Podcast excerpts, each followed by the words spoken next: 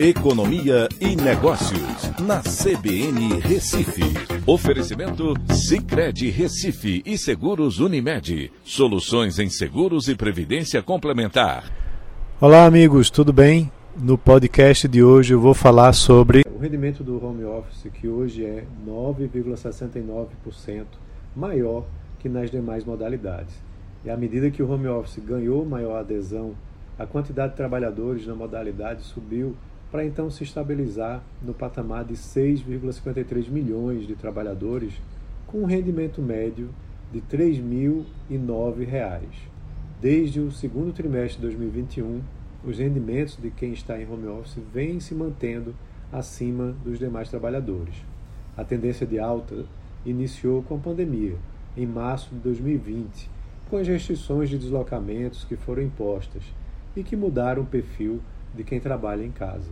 De março de 2020 para cá, o número de trabalhadores em home office aumentou de 4,3 milhões para 6,53 milhões, um aumento de mais de 50%. O pico do número de profissionais em home office foi no quarto trimestre de 2021, com 6,59 milhões de trabalhadores. E o terceiro trimestre de 2022 teve o segundo maior número nesses quatro anos. A pandemia mudou o perfil das pessoas que trabalham remotamente.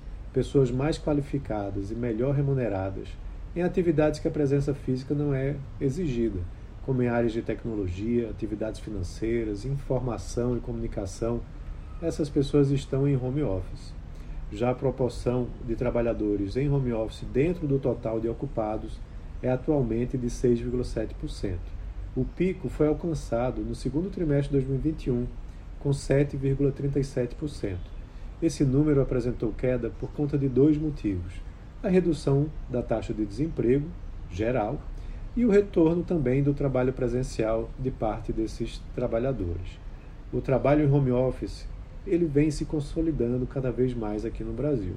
As adaptações com ferramentas de comunicação online avançaram muito durante a pandemia, facilitando o processo e as reduções de custos com escritórios também ajudaram. Agora, o formato híbrido, híbrido parece ser uma alternativa também bastante utilizada. Então é isso. Um abraço a todos e até a próxima.